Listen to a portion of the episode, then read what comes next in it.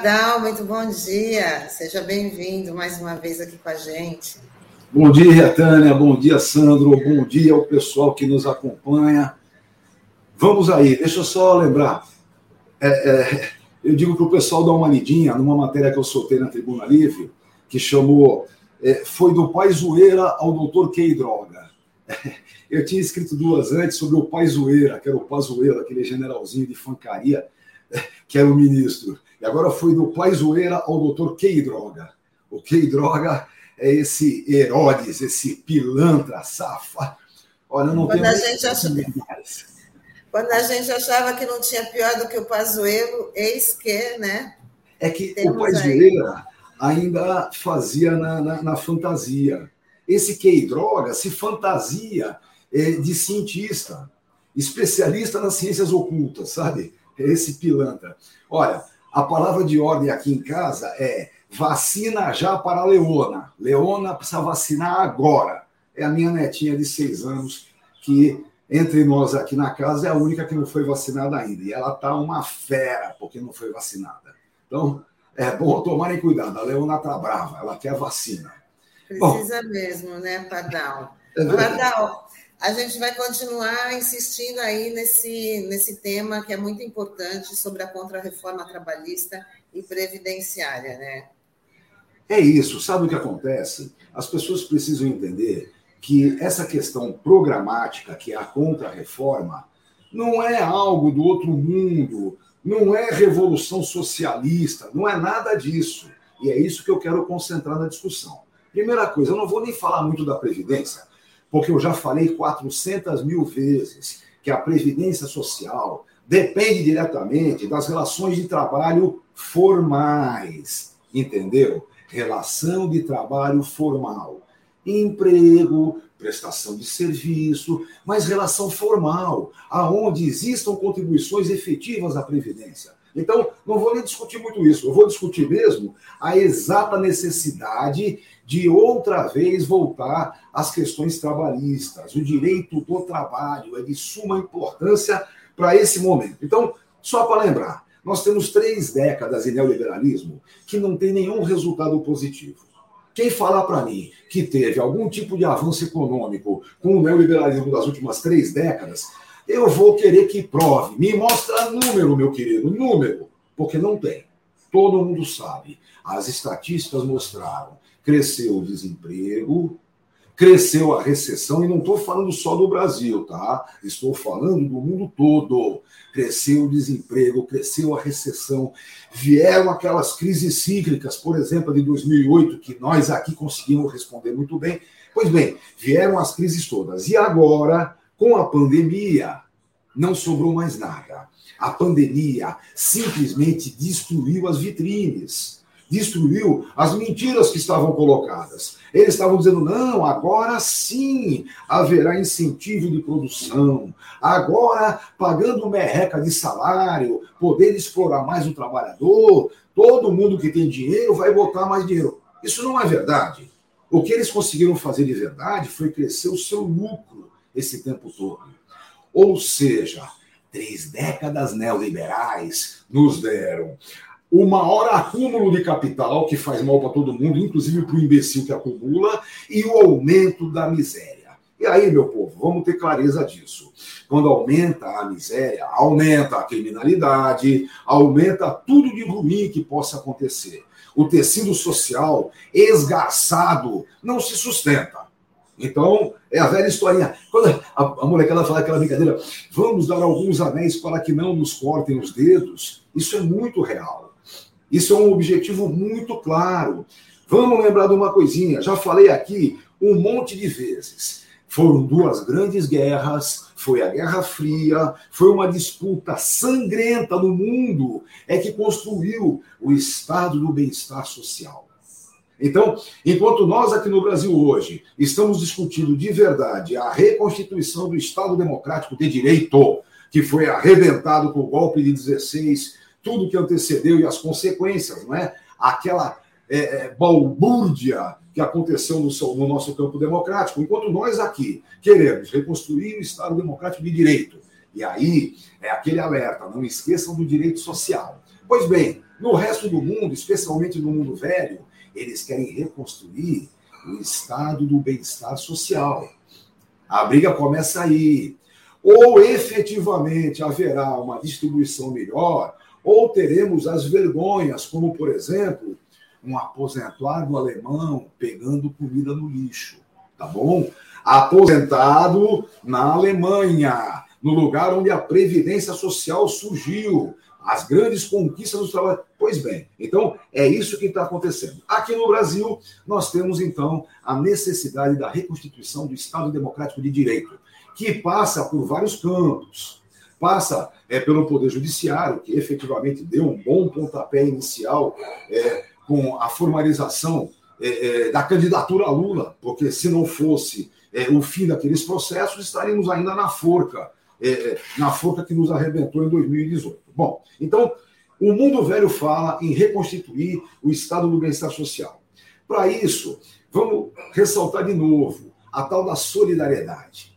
O que faz o mundo ter é, é, validade mesmo é a chamada solidariedade. Mas vamos lembrar de uma coisinha: solidariedade de verdade só existe quando a lei determina. Quem é, me lembrou isso bastante, quem me alertou isso muito, foi o meu mestre, Aníbal Fernandes. Dizia, solidariedade, meu amigo, assim, é só na bondade humana, não é duradoura, não sustenta. Ou seja, é preciso que a solidariedade esteja na lei. É preciso que a lei diga que as grandes fortunas têm que pagar mais imposto. É preciso que a lei diga que as heranças, grandes heranças, têm que pagar imposto alto. É preciso que se dê garantias efetivas aos mais pobres. É, é, e aí, habitação, é, condição sanitária digna, educação, saúde, comidinha no prato, essas coisas assim, entende? Quando isso não acontece, pessoal, o que vai acontecer é, por exemplo, o saque no supermercado. Eu não posso é, condenar quem vai saquear o supermercado para poder botar comida na mesa para os seus filhos. Eu não posso condenar Sabe? É a historinha do crime famélico, uma discussão antiga e que os neoliberais quiseram enterrar. É por isso que tem gente aí sendo presa porque roubou é, a porcaria do biscoitinho é, para o seu filho comer. Então, é, a solidariedade de verdade é aquela que a lei determinar. Isso vale também do ponto de vista internacional. Vejam, as grandes nações estão entendendo que ou elas vão soltar um pouco é, a sua capacidade de vacinas, ou as variantes que vão acontecer vão lhe comer a vacina, a alma e a cabeça. Daqui a pouco, em vez de pegar só o pulmão, o bichinho, o vírus vai chegar ao cérebro. Então, evidentemente, todo mundo já entendeu que é preciso vacinar o mundo. Os imbecis, que serão meia dúzia, não podemos fazer nada. É aquela velha historinha, pessoal. É, se o jumento disser que a grama é azul, não discuta com ele. Deixa para lá, faz de conta que a grama é azul. Agora, fora isso, a grande maioria da população do mundo todo tem que ser vacinada. E para ser vacinada, evidentemente, a solidariedade dos países ricos é de suma importância. Bom, o que eu quero ressaltar de verdade hoje, na insistência que eu estou tendo sobre as contrarreformas, é que nós temos mais uma obrigação. Nós, eu digo, nós, de esquerda, nós que tentamos pensar, que tentamos levar é, condições científicas para o entendimento da sociedade, para nós é muito importante desmistificar o medo é, que os tecnocratas neoliberais tentam colocar. Não tem que ter medo da contra-reforma. Contra-reforma não é revolução socialista. Alguém diz assim, eu até vi um dia desses algumas críticas do pessoal de esquerda, essa contra-reforma da Espanha não é contra-reforma de verdade, porque uma coisinha aqui vai ficar, uma coisinha ali vai demorar para mudar. Opa, opa, vamos entender uma coisa. Contra-reforma não é revolução. Ou seja, algumas coisas você tem que efetivamente conseguir trabalhar. Vou dar um exemplo horroroso.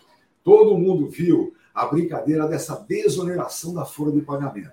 Lembra disso? Agora estavam discutindo isso. Não, tem que manter a desoneração, tem que manter. Desoneração significa que o patrão, ao invés de pagar 20% da sua folha de pagamento, que é o que diz a lei, ele paga de 1 a 4, alguma coisa da sua receita bruta. Aquela que ele esconde um pouquinho, sabe? Aquela que ele não apresenta na totalidade. Ora, Eu me lembro muito bem disso, porque isso foi colocado no governo Dilma. Eu discuti com a molecada na época, eu discuti com o ministro da Previdência, o Carlos Gabas, na época. Ainda brinquei e falei, bom, cada um dos patrões que vai cair nesse, nessa redução vai apresentar para vocês o número de empregos novos. Vai... Não, claro que não, porque não vai acontecer. E não aconteceu. Eu quero ver uma estatística que seja que demonstre o crescimento do emprego formal com a desoneração da folha pagamento. Não existe. A desoneração, na verdade, ela faz é agravar o rombo da Previdência. Rombo que não aconteceu porque jovens viúvas ganhavam pensão ou porque as aposentadorias eram muito altas. Não, senhor. O rombo de verdade acontece quando as contribuições são profundamente reduzidas. Quando a informalidade bota o trabalhador sem qualquer tipo de garantia, nem constitucional nem legal. Então, isso sim é problema. Isso sim é o grande problema. Ora, a desoneração nesse momento foi mantida, não é? Eu pergunto, vocês acham que algum maluco ia querer discutir acabar agora nessa zoom, zoom, zoom todo, nessa condição difícil, nessa, nesse pandemônio que vai acontecendo, alguém vai discutir é, acabar com essa desoneração? Não vai. Nem eu. Ninguém vai discutir isso. Então, vamos ter muito claro: é preciso sim a contrarreforma no campo trabalhista e previdenciário. A contrarreforma deve acontecer sim. Uma coisa que é indiscutível, essa porcaria da emenda 95, que trabalha o tal do teto. Evidente que isso não tem sustentação. É evidente que, ainda por cima, nós vamos sair da pandemia com a necessidade de reconstrução do nosso tecido social. Lembrar sempre: tecido social esgarçado significa briga na rua, significa é, saque no supermercado. Por quê? Porque não dá para você convencer as pessoas a ficarem passando fome. Não dá. E todo mundo sabe disso. É preciso agora dar garantias. Garantia a quem? Ao hipossuficiente, aquele que mais necessita, aquele que está desempregado, aquele que está sem condição de vida. É preciso dar garantias. E, ao mesmo tempo, é preciso dar garantias para o pequeno comerciante, para o pequeno industrial. Para esse sim é preciso. Ah, que garantia eu vou dar? Crédito, pô, crédito com juros decentes, por exemplo. Eu não sou economista, o Zé Pascoal sabe disso muito, muito melhor do que eu, deve ter exposto muitas vezes sobre isso. Mas se não houver renda ali capilarizada, renda onde efetivamente tem que se gastar dinheiro, não tem economia que se sustente. Não tem. Ou seja, é preciso recompor a economia de base. Quem é que gastou dinheiro na pandemia, pessoal? Quem precisou. Quem não tinha. Quem tinha, não gastou. Guardou, acumulou, ganhou mais, sacaneou com seus empregados muitas vezes. Botou os empregados em casa ganhando metade, dizendo: para mim, tudo bem, eu tenho garantia nesse período e vou poupar mais dinheiro, só pago metade. Então, essas coisas que aconteceram, que ainda acontecem, de cunho neoliberal, não sustentam economia nenhuma. É preciso que a gente traga, do ponto de vista científico, uma visão clara do que é que vai reconstituir a sociedade. Não só brasileira, isso é no mundo todo. O mundo todo vai ter que discutir isso. Como eu tenho falado muito, pessoal, temos hoje duas grandes guerras mundiais acontecendo. Guerras escondidas, guerras sem vergonha. Uma é contra o vírus, que não aparece mesmo, e a outra é contra o fascismo, que infelizmente está campeando pelo mundo e tem um percentualzinho de sobrevida que vai perturbar bastante as questões sociais. Então, é preciso combater o fascismo, é preciso combater a pandemia, é preciso observar a condição efetiva de reconstrução da nossa sociedade. Por isso, evidentemente, é, tem que distribuir um pouquinho de dinheiro, entenderam? É preciso a distribuição de um pouco de dinheiro para que a economia se sustente e a gente volte a poder trabalhar. É aquela brincadeirinha, Tânia. Eu lembro quando o neoliberalismo começou a bater firme e tal, eu dizia na sala de aula, na época eu estava lecionando em várias escolas, eu dizia sempre, ó, quando veio o neoliberalismo, aquele débil mental que produz televisão começou a só fazer televisão de 70 polegadas, que pisca o olho liga, pisca outro desliga, sabe? Só que ele viu que essa TV vende para pouca gente. Não tem muita gente. E pior, quem compra exige uma durabilidade razoável. Então, daqui a pouco eu não tenho o que vender. Aí o que, que ele fez? Ele foi no vizinho dele que produzia liquidificador e que tinha tido a loucura de fazer liquidificador computadorizado, também custando 5, 6 pau cada uma, daquele jeito, né? Aí o cara da TV falou: meu amigo, começa a produzir uns liquidificador baratinho, baratinho, para os meus empregados poderem comprar. E eu vou fazer uma TV baratinha, baratinha de 20 polegadas, assim, né? Bem menorzinha, que também os seus empregados vão comprar. E aí, sim, as fábricas cresceram, a economia desenvolveu. Não tem muita dúvida. Ou a gente efetivamente dá condição à pequena economia, ao necessário, aquilo que a pandemia nos apresentou, ou nós vamos ter o pandemônio eterno no mundo todo. Só para acabar, pessoal, vamos lembrar os dois grandes gigantes brasileiros no combate à pandemia, inveja do mundo todo, são SUS e INSS. É saúde pública, construção de grandes nomes no Brasil a partir da Constituição de 88.